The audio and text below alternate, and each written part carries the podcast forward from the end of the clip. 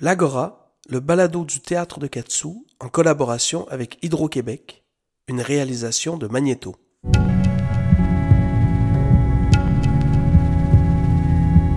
Aujourd'hui, Olivier Kemed rencontre Marie Brassard.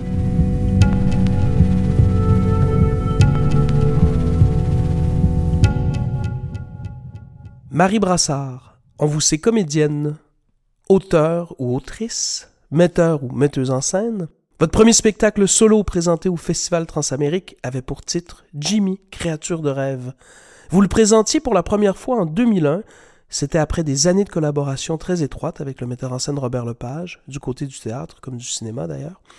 Bien sûr, depuis, il y a eu de nombreux autres spectacles, La Noirceur, Peep Show, The Glass Eye, L'Invisible, Moi qui me parle à moi-même dans le futur, Trieste, et puis vos créations ont parcouru le monde, elles ont entre autres été présentées à Paris, Londres, Berlin, Vienne, Oslo, New York, Mexico, Sydney, Tokyo. Marie Brassard, vous êtes qui lorsque vous montez sur une scène? Vous êtes où? Vous voyez quoi? Vous entendez quoi? Hmm. Ah, c'est une belle question. J'aime ça.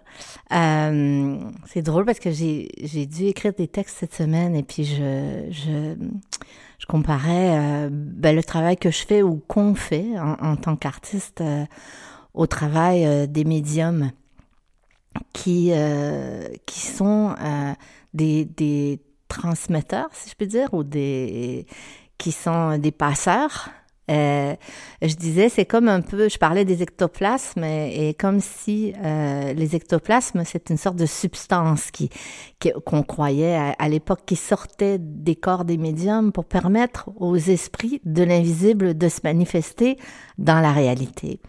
Alors c'était, euh, moi j'utilise ça comme métaphore pour décrire un peu le travail que je fais. C'est comme si j'essaie de, de transmettre comme un médium euh, une, une, réalité impalpable pour lui donner une forme pour qu'elle puisse être euh, euh, visible ou, ou audible à des spectateurs avec qui je partage un spectacle. Alors ça a l'air bien compliqué, c'est pas compliqué en fait. Je suis, une, une artiste très intuitive. Alors j'essaie de, de, en laissant, en me laissant beaucoup de temps, de, de réfléchir et de rester comme ouverte à, à ce qui vient et, et je laisse ces choses-là me traverser. Alors, euh, un, un, passeur, si je puis dire, une passeuse, on pourrait dire. Alors, euh, je suis moi-même et pas moi-même. Hmm. Et d'ailleurs, c'est une chose peut-être que intéressante pour qui connaît mon travail ou même ceux qui ne connaissent pas, c'est que j'utilise souvent euh, les technologies relatives au son qui me permettent d'aborder euh, la création théâtrale euh, euh, du point de vue d'une actrice, parce que c'est ce que j'étais d'abord. Alors, ça me permet d'aborder la création par le jeu d'une façon très concrète. Et j'écris comme ça. Alors, j'écris pas avant, au début d'une création, j'écris en improvisant. Alors, j'écris comme une actrice, si je puis dire. Et l'écriture sur papier ou sur l'ordinateur revient par la suite. Alors, c'est comme si, en utilisant ces technologies relatives au son qui transforment ma voix, comme j'écris en parlant, c'est comme si c'était pas moi qui parlais. Alors, comme j'ai pas beaucoup d'estime personnelle, je j'ai beaucoup de respect pour les créatures qui parlent à travers moi, qui ne sont pas moi. Alors, ça me permet de, de d'écrire euh, librement. Mais ces créatures passent quand même par euh, votre corps, votre tête, votre... Euh, oui, mais on a souvent, mais je pense que je suis pas la seule, hein, tous les artistes, euh, vous aussi, sans doute, on a le sentiment que quand, on crée, c'est pas nous qui parlons. Comme si ça parlait à travers nous. C'est un grand mystère. Ça mm. parle. à travers nous. je pense que c'est un grand mystère pour tout le monde. Il y en a qui appellent ça l'inspiration, mais il y en a qui peuvent aussi appeler ça une source de conscience universelle, une sorte de bassin euh, de, d'inconscient dans lequel on va tous plonger.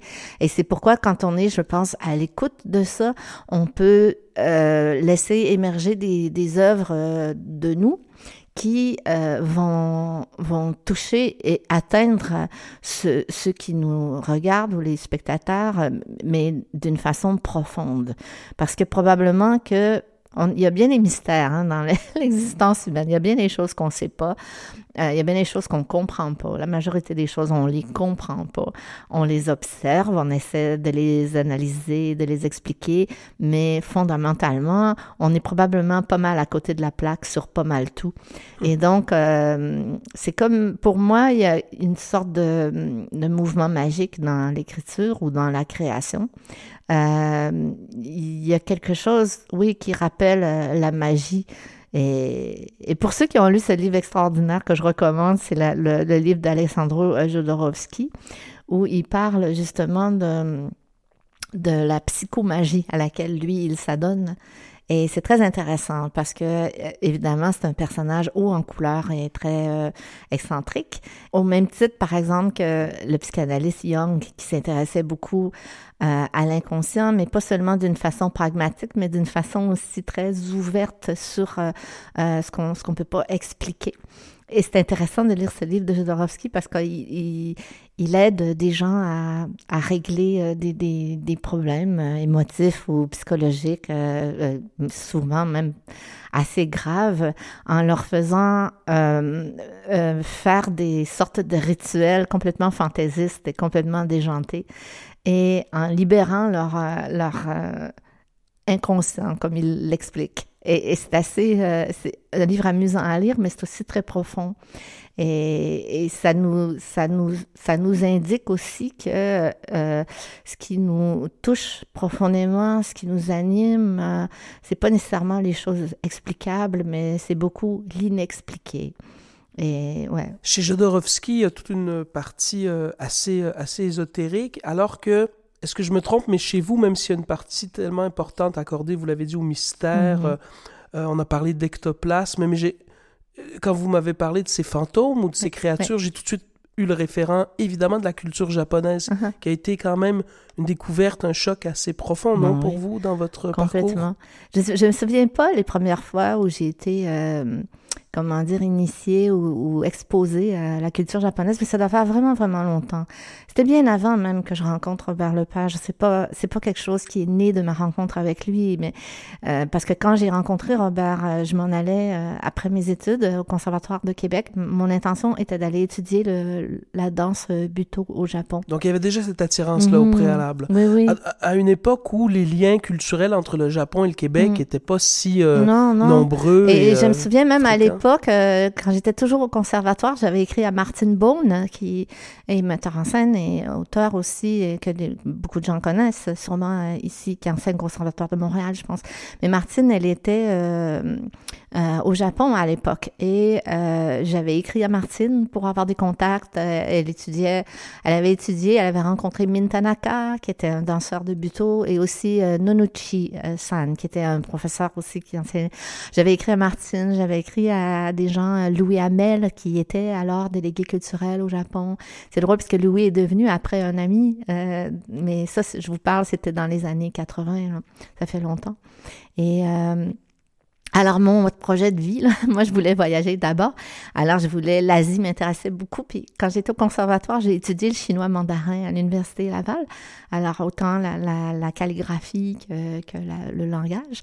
Et euh, j'ai commencé aussi à apprendre l'alphabet japonais. Donc, j'ai tout oublié ça. Mais à l'époque, c'était mon projet, c'était d'aller en Asie. D'où est née cette attirance-là? Mmh. Comment c'est venu? Vous êtes, ouais. euh, vous êtes originaire de Trois-Rivières. Oui. Il n'y avait pas. Euh, comment, comment ça s'est fait? Mais ben, je pense que, en tout cas, même si c'est pas d'une façon euh, clairement. Euh, euh, c'est pas formulé d'une façon claire ou rien, mais, mais quand j'étais enfant, ma mère était artiste. Hein. Ma mère était euh, ma mère euh, était toujours euh, attirée, elle faisait toujours l'apologie de tout ce qui était hors norme et excentrique. Ma mère, elle était, pourtant, elle venait de, de Trois-Rivières aussi, mais elle faisait des chapeaux quand elle était, elle a commencé très jeune. À 16 ans, elle avait sa propre boutique, ma mère. Elle avait elle était très fière de ça. Elle était très populaire. Elle faisait des choses, euh, des chapeaux de plumes, de feutres, de paille, de fleurs. De... Moi, j'ai été élevée là-dedans. Et à regarder ma mère faire et tout. Donc, et maman, elle faisait des chapeaux euh, excentriques. Elle avait des clientes qui venaient d'un peu partout. Je me souvenais, elle faisait venir des plumes d'oiseaux de paradis ou elle faisait venir des plumes de, d'oiseaux lyres ou euh, des, des fleurs de, de, de tissu ou des feutres euh, qu'on chauffait sur des blocs chauffants.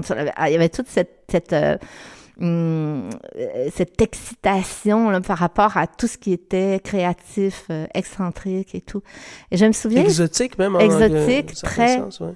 Mais je me souviens, chez nous, on avait un... un- un- c'est un très beau euh, plat de service qui est peint à la main et en dessous, c'est écrit « Hand painted in occupied Japan ».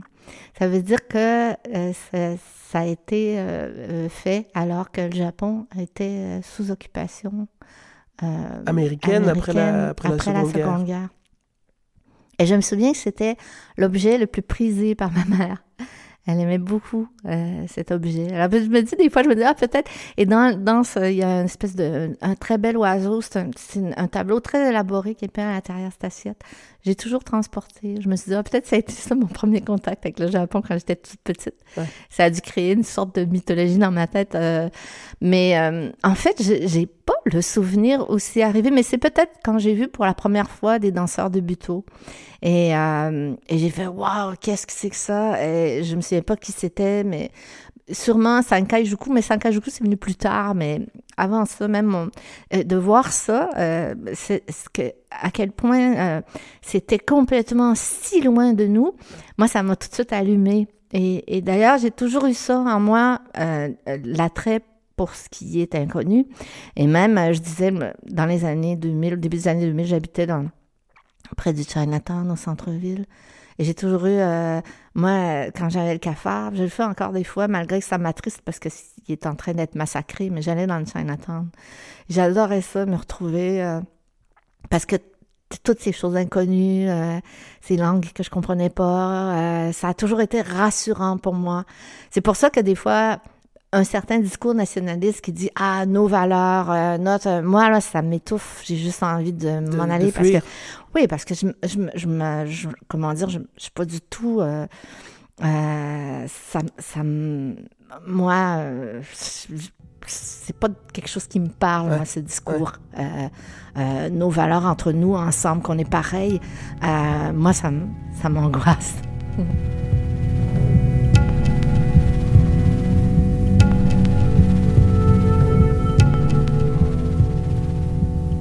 Combien elle a de voix, Marie Brassard? Ah, c'est toujours euh, la mienne, hein? Ouais. Et, mais euh, pour moi, c'est, c'est une grande euh, joie que de, que de créer, euh, de suggérer des êtres. c'est, j'ai beaucoup de plaisir à jouer.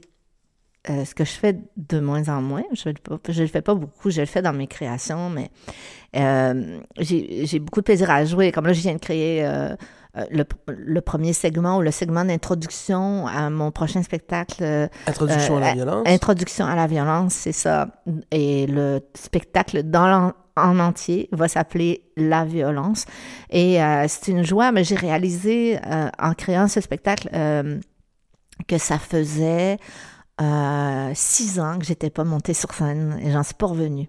Incroyable, même nous, on a ça, ça. euh, Ouais, ouais, c'est bizarre parce que j'ai travaillé avec plein de monde depuis, j'ai monté des spectacles avec d'autres gens. Euh, j'ai fait ici et là des petites choses comme j'ai remonté la noirceur, que j'étais allée jouer en Roumanie, des affaires obscures là, que j'étais allée faire un petit peu partout. Vous avez remonté Pipe Show avec. euh, J'ai remonté. Bip Show avec Monia Chokri, j'ai Et monté... puis surtout, il y a eu la grande aventure oui. du collage des textes de Nelly Arcan. Ouais. On y reviendra tout à l'heure, la fureur de ce que je pense. C'est ça. Mais pour les solos, il y a comme eu une. ben, je ne Ouais, dirais un- pas une un pause, break, mais. ouais, ouais. ouais, quand même. Oui, ben ça, ça m'intéressait aussi tout à coup de, de ça m'a beaucoup appris hein, de, de travailler avec d'autres mondes, hein, parce que moi je suis hyper solitaire, j'étais un peu autiste là, j'étais un peu, j'ai un peu la, je, je suis très bien moi seule, j'ai zéro problème, j'adore la solitude. Je- mes vacances c'est m'en aller tout seul quelque part où il y a personne, j'ai vraiment, j'ai aucun problème avec ça. Dans le travail aussi, mais je travaille pas seule, même si c'est des solos, je travaille avec des, des personnes que je choisis parce que je les aime là. C'est important pour moi que ce soit et des artistes que j'admire et des gens qui sont agréables à vivre. Mm. Alors, euh, je Vous partage- venez aussi du travail collectif. Je ne sais pas si c'est peut-être pas le terme Ouais. création collective, Non, mais quand même la méthode du théâtre Avec Robert Lepage, entre autres. Ben, je viens de bien avant ça, en fait. Je le, je le rencontre de plus en plus parfois parce que je trouve ça important, mais quand j'étais à Trois-Rivières, j'ai commencé, moi, à l'âge de 14 ans à faire du théâtre. Il y avait une compagnie qui était dirigée par le metteur en scène Gilles Deveau, pour qui j'ai toujours tant d'admiration, qui vit toujours à Trois-Rivières d'ailleurs. Et il y avait euh, Pierre Corbeil, qui est un auteur extraordinaire, qui écrivait, des pièces pour nous à l'école.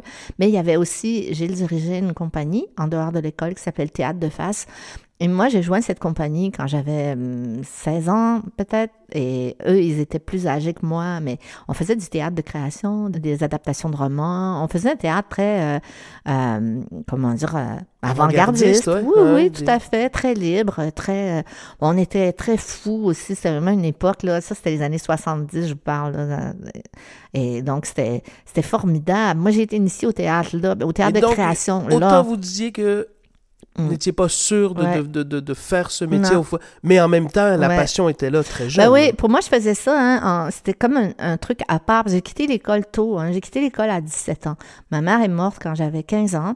Et puis, euh, j'ai commencé après, c'est pas parce que j'étais pas bonne à l'école, mais j'étais tellement aventurière, j'avais tellement envie de vivre des choses et tout. Et puis l'école m'ennuyait un peu à un moment donné. Et puis bon, ben c'était toute l'époque aussi, on se le cache pas, c'était toute l'époque, tu sais, on, prenait un coup, on, prenait de la drogue, on était comme, tu sais, on, voulait, on faisait de la musique, on écrivait. Moi, c'était juste l'art qui m'intéressait à un moment donné. Comme mode de vie aussi. Oui, c'était comme c'était vraiment. Mm. Euh, alors moi, j'avais juste envie de vivre, j'avais envie de voyager, j'avais envie de partir. Donc, euh, j'ai étudié un petit peu en littérature au cégep de Trois-Rivières, quelques mois, un petit peu en art plastique, la même chose, puis ça n'a pas toffé. J'ai lâché l'école, puis là, pendant des années, j'ai fait toutes sortes de jobs. J'ai travaillé à la Société des alcools, j'ai travaillé dans des dépanneurs, j'ai travaillé dans des librairies, j'ai vendu du shampoing au téléphone, j'ai remonté des colliers de perles, j'ai vendu des colliers dans la rue, j'ai travaillé pour un antiquaire, j'ai travaillé pour un importateur de vêtements. Il n'y a rien que j'ai pas fait. Vous avez pas fait de chapeau comme votre mère? non. mais je faisais tous ces jobs-là, mais quand j'étais toujours à Trois-Rivières, le soir, j'allais faire du théâtre. Pour moi, ça serait comme ça. Et même, c'est terrible de dire ça, mais je savais pas que ça existait des écoles de théâtre.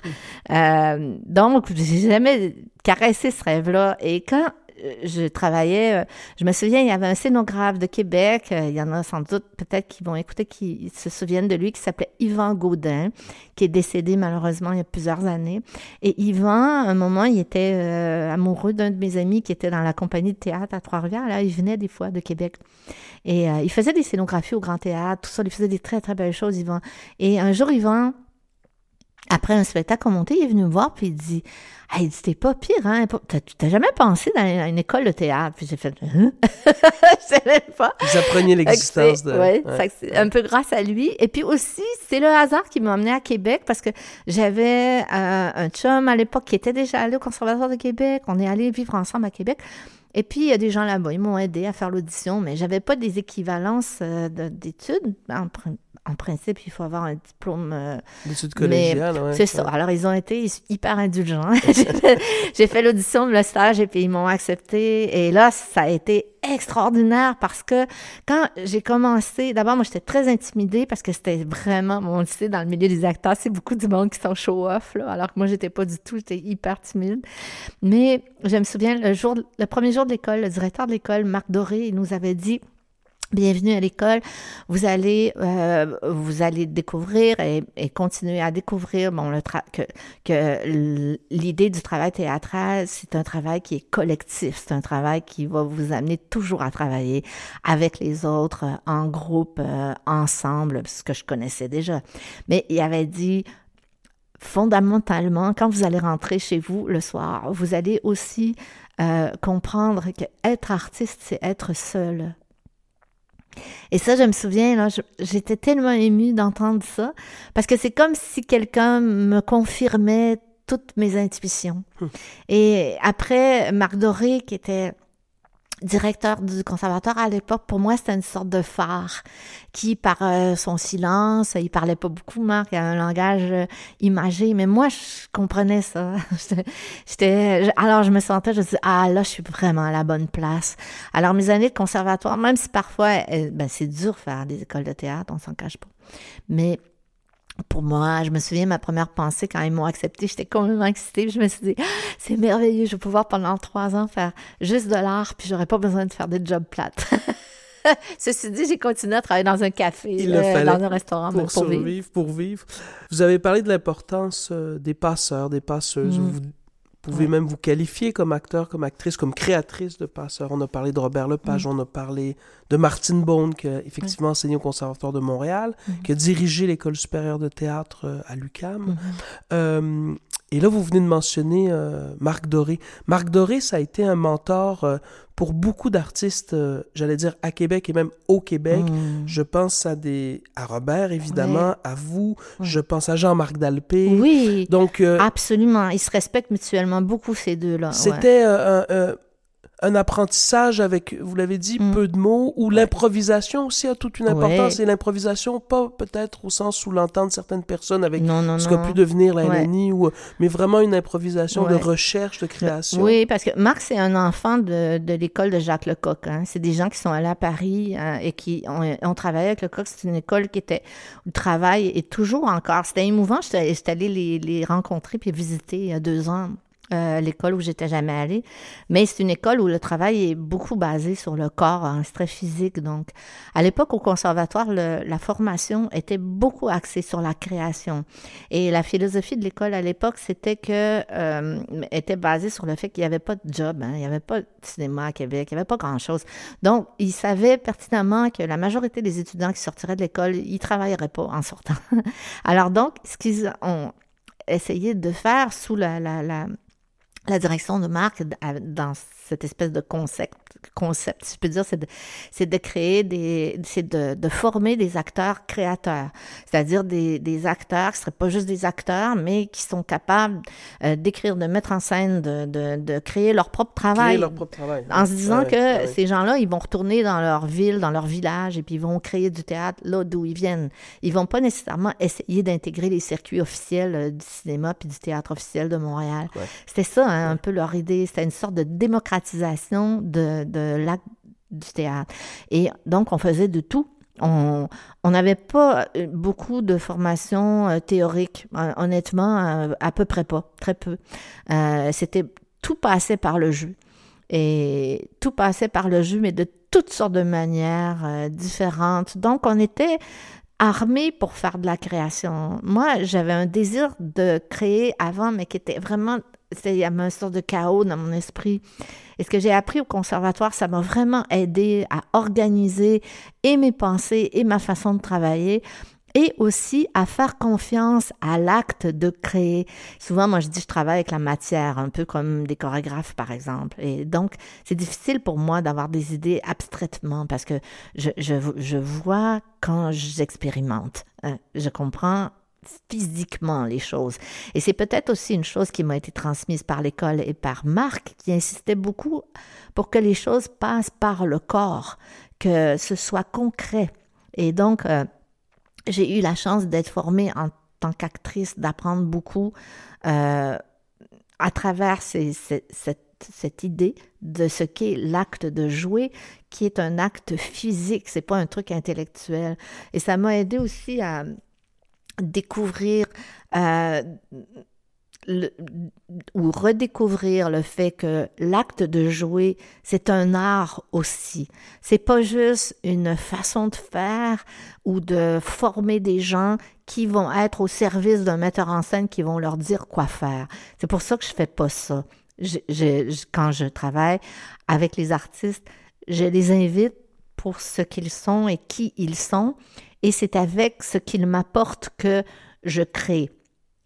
Et, et, et c'est super. À partir d'eux, avec eux, oui, à partir d'eux, avec ouais, eux, ouais. euh, avec beaucoup d'incertitudes, euh, sans imposer les choses. Mais je sais, par exemple, euh, quoi choisir Bien sûr. Au bout du compte. Mais C'est vous qui. euh, Ouais, le tri ça. qui va. qui- Exactement. Tu sais, c'est comme un, un- un travail de chef d'orchestre, si je puis dire. Et puis après, moi, je pars avec tout ça, puis je, je leur crache euh, d'une façon, mais euh, je, je fais pas le contraire. Alors, j'arrive pas euh, avec une idée préconçue et euh, c'est pour ça que ça prend des gens particuliers pour travailler avec moi parce qu'on est dans l'incertitude jusqu'au dernier euh, moment. Jusqu'à la Mais première. en même temps, tout se fait dans la joie. Personne ne se fait chier. On a beaucoup de plaisir.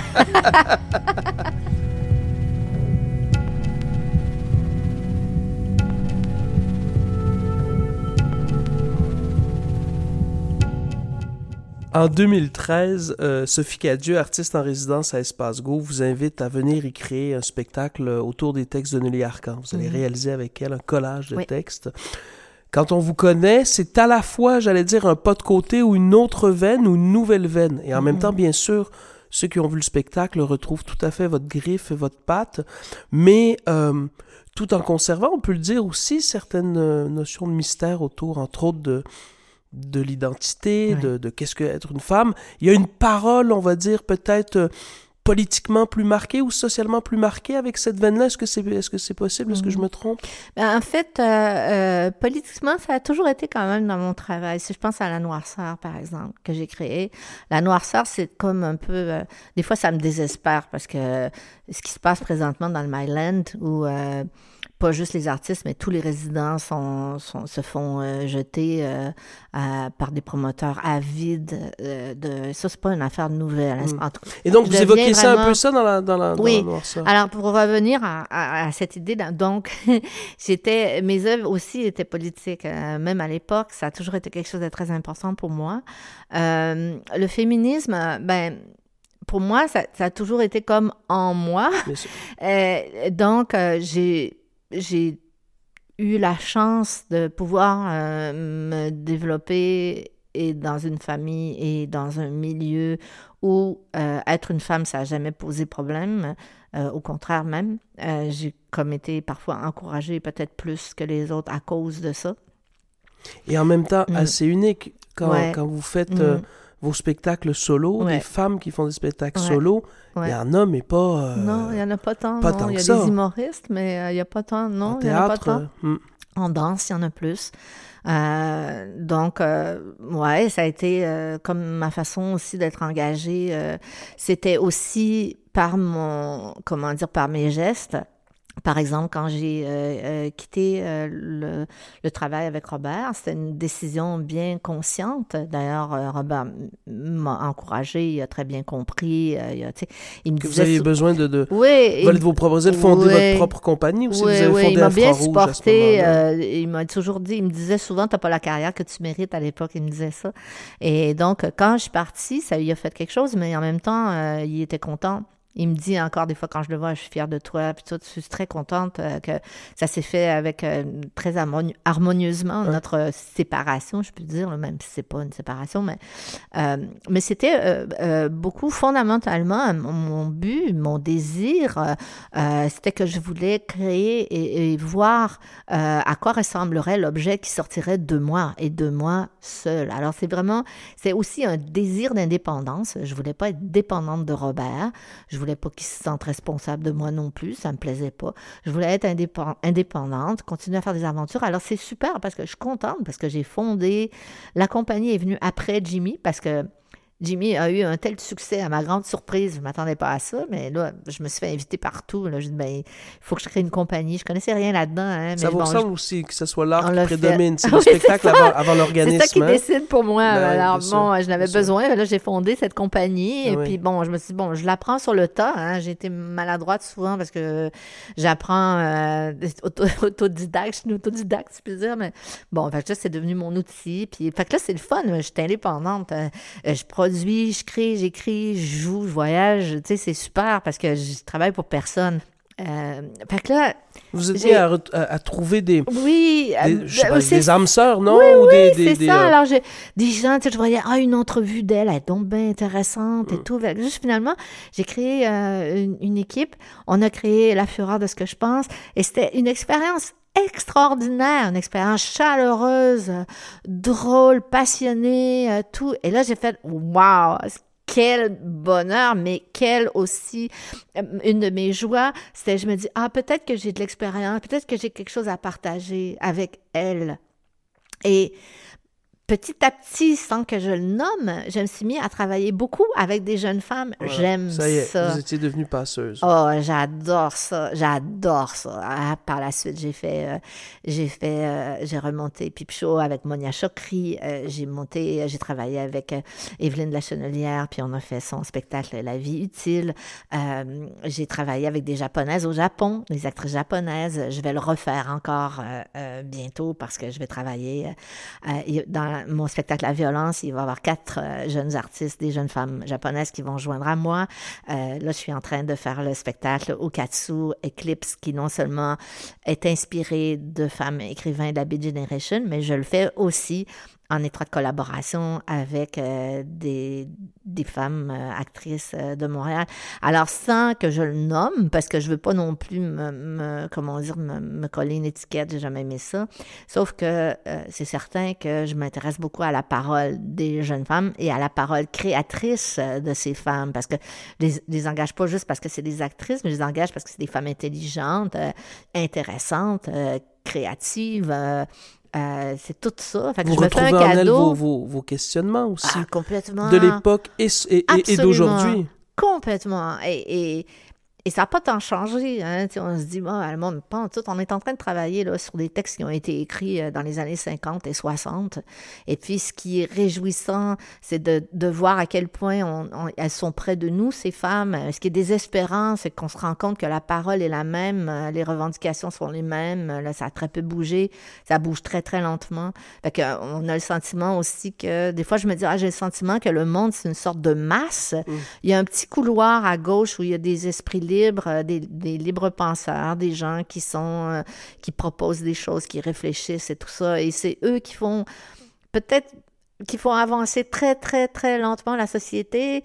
Euh, c'est très lent, mais au moins, ils gardent ces, ces gens-là, ces êtres-là de tout sexe et d'origine, euh, ils, ils gardent une pensée vivante et qui, qui garde cette espèce de façon de, de, de, de regarder l'existence euh, euh, ouverte et tout ça. Mais c'est une lutte constante. On peut jamais, jamais baisser les bras, baisser les armes. Non, il faut avoir une vigilance, une, une écoute et tout ça. Alors, moi, je me dis, si je peux contribuer à à, à, aider à, à, des femmes euh, plus jeunes à, à trouver la force en elles et à continuer avec courage euh, à créer, à, être euh, active, à s'inscrire, à laisser une empreinte, à parler, euh, ben tant mieux. Si je peux contribuer à ça, je suis vraiment contente.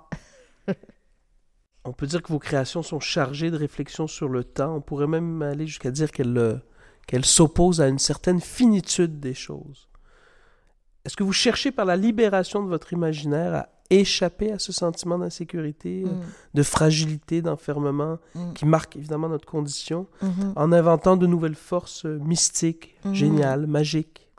C'est beau, hein? j'aime croire que euh, les gestes qu'on pose euh, s'inscrivent, euh, je sais pas, dans l'espace.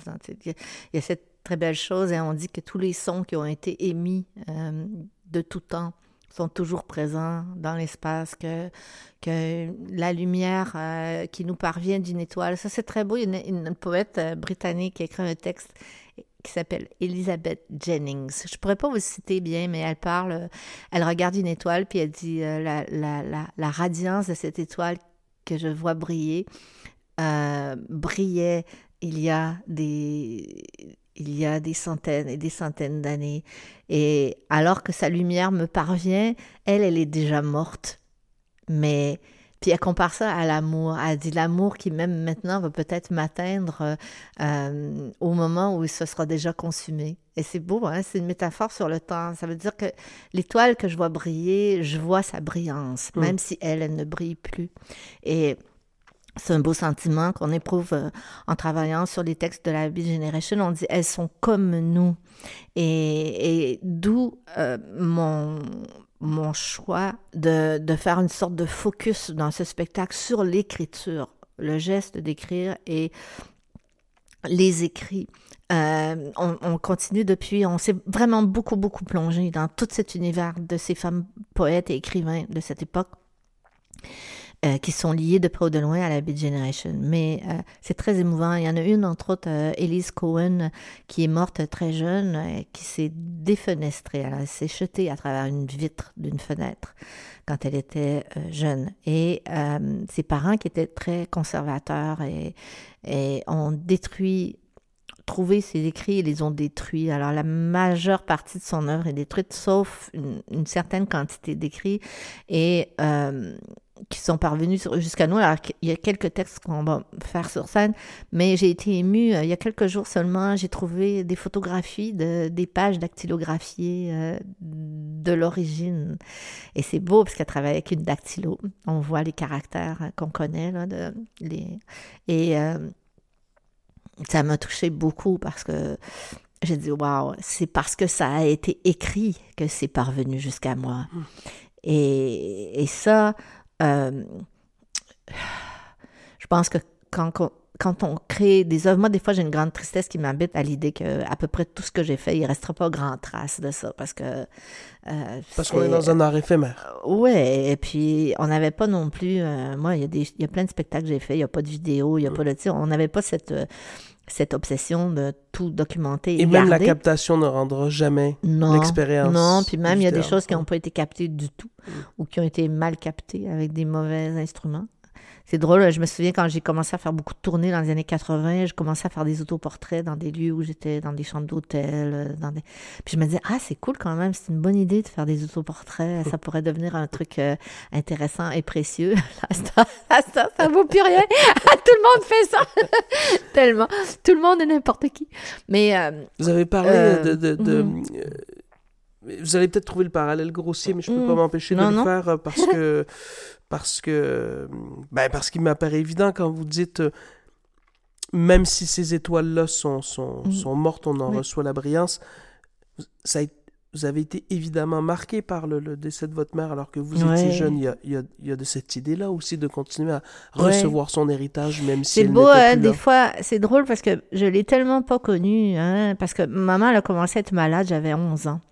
Elle a beaucoup souffert. Elle est morte d'un cancer qui a commencé par un cancer du sein. Moi, j'ai tout vu, le cancer, là, j'ai vraiment vu de l'intérieur. Euh, quand j'étais toute petite, euh, on lui a enlevé un sein. J'ai tout vu ça, là. J'ai tout vu, la douleur. La, maman, quand elle est décédée, là, le cancer s'était répandu. Elle avait des métastases. C'est une autre époque. Hein. Ça fait longtemps, là, je parle. Ça fait 45 euh, ans.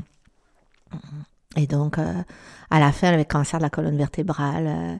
Elle souffrait, je me souviens me réveiller en l'entendant euh, presque hurler de douleur parce que papa l'a déplacée dans son lit. Là. On avait tout un protocole, on a essayé de la garder à la maison le plus longtemps possible. J'ai tout vécu ça. J'ai vécu la douleur de ma mère, j'ai vécu ma mère euh, être humiliée, puis vouloir, vouloir voir les gens les dernières années. Elle était dans une chaise roulante, elle voulait pas sortir, elle voulait pas que les gens la voient comme ça. C'était une femme fière, ma mère elle avait beaucoup de goût, elle faisait ses vêtements, elle, elle aimait euh, elle aimait, elle avait une grande fierté, comment elle était habillée, comment elle cuisinait, comment, sais. Et maman, elle a toujours rêvé de voyager. Même quand j'étais petite, mes parents, des fois, ils m'amenaient, on, allait en Ontario, par exemple, en, voiture, euh, on allait faire des voyages, euh, ils m'amenaient, comme j'étais la plus petite, souvent, ils m'amenaient. Et, et, ça me touche encore quand... Excusez-moi, j'ai tout émotive.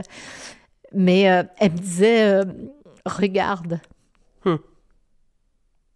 Elle pointait du doigt les choses. Elle disait Oh, regarde. Je me souviens de ça. Regarde. Oh, regarde les vaches. Regarde le champ. Regarde. Et ça m'est resté, ça. Cette. Euh, et, souvent, je me dis Aïe, aïe, elle serait tellement fière euh, de voir ce que je fais et de voir tous les voyages que j'ai faits. Euh, de, de voir, parce que c'est comme si je, je, je, réalisais son rêve, euh, elle réalisait son rêve par procuration. C'est comme si je, faisais ce qu'elle voulait faire, être une artiste et tout, mais c'était une autre époque. Je me souviens, maman, elle m'a dit, elle disait même souvent, euh, elle avait sa propre boutique quand elle avait 15-16 ans, et elle disait que c'était éveillée parce qu'elle buvait du coke, puis elle fumait toute la nuit en faisant ses, ses créations. Et quand elle s'est mariée, elle a quitté son travail, elle a dit, je faisais plus d'argent que ton père, mais ça se faisait pas à l'époque. Elle a gardé des clients toute sa vie. Elle a dessiné toute sa vie aussi. Puis elle me racontait des anecdotes, comme par exemple à Radio-Canada, ils étaient venus, ils lui avaient offert un travail quand elle avait 16 ans pour faire des costumes pour les opéras qu'ils produisaient. Puis ses parents avaient dit non. Et pour elle, ça avait été une grande déception en sa vie. Je pense que pour elle, se marier, d'avoir des enfants, ça a été très dur parce que il a fallu qu'elle abandonne euh, toutes ses, ambitions, sa carrière d'artiste. Et, et donc, euh, c'est drôle parce que moi, j'étais très, très proche de mon père. Hein j'ai adoré mon père qui est décédé euh, dans un bel âge, à 87 ans, il y a environ 7 ou 8 ans, papa il est mort. Mais euh, alors j'étais très très proche de mon père que j'ai plus connu que ma mère. Et euh, Et maintenant, à l'âge que j'ai, c'est comme si je pense, je repense à elle, mais avec un autre regard. Parce qu'elle elle est morte, elle était plus jeune que moi. Elle avait 51 ans quand elle est morte. Alors, elle n'a pas vécu aussi longtemps que moi. Mais ça a nullement empêché, bien au contraire, l'héritage, la transmission. Complètement. Et cette idée de compléter ce qui n'a pas pu être complété par... euh, Mhm. Ouais, il est- La notion de passage, c'est ça aussi. hein. tout à fait. Merci, Marie Brassard. Merci, Olivier.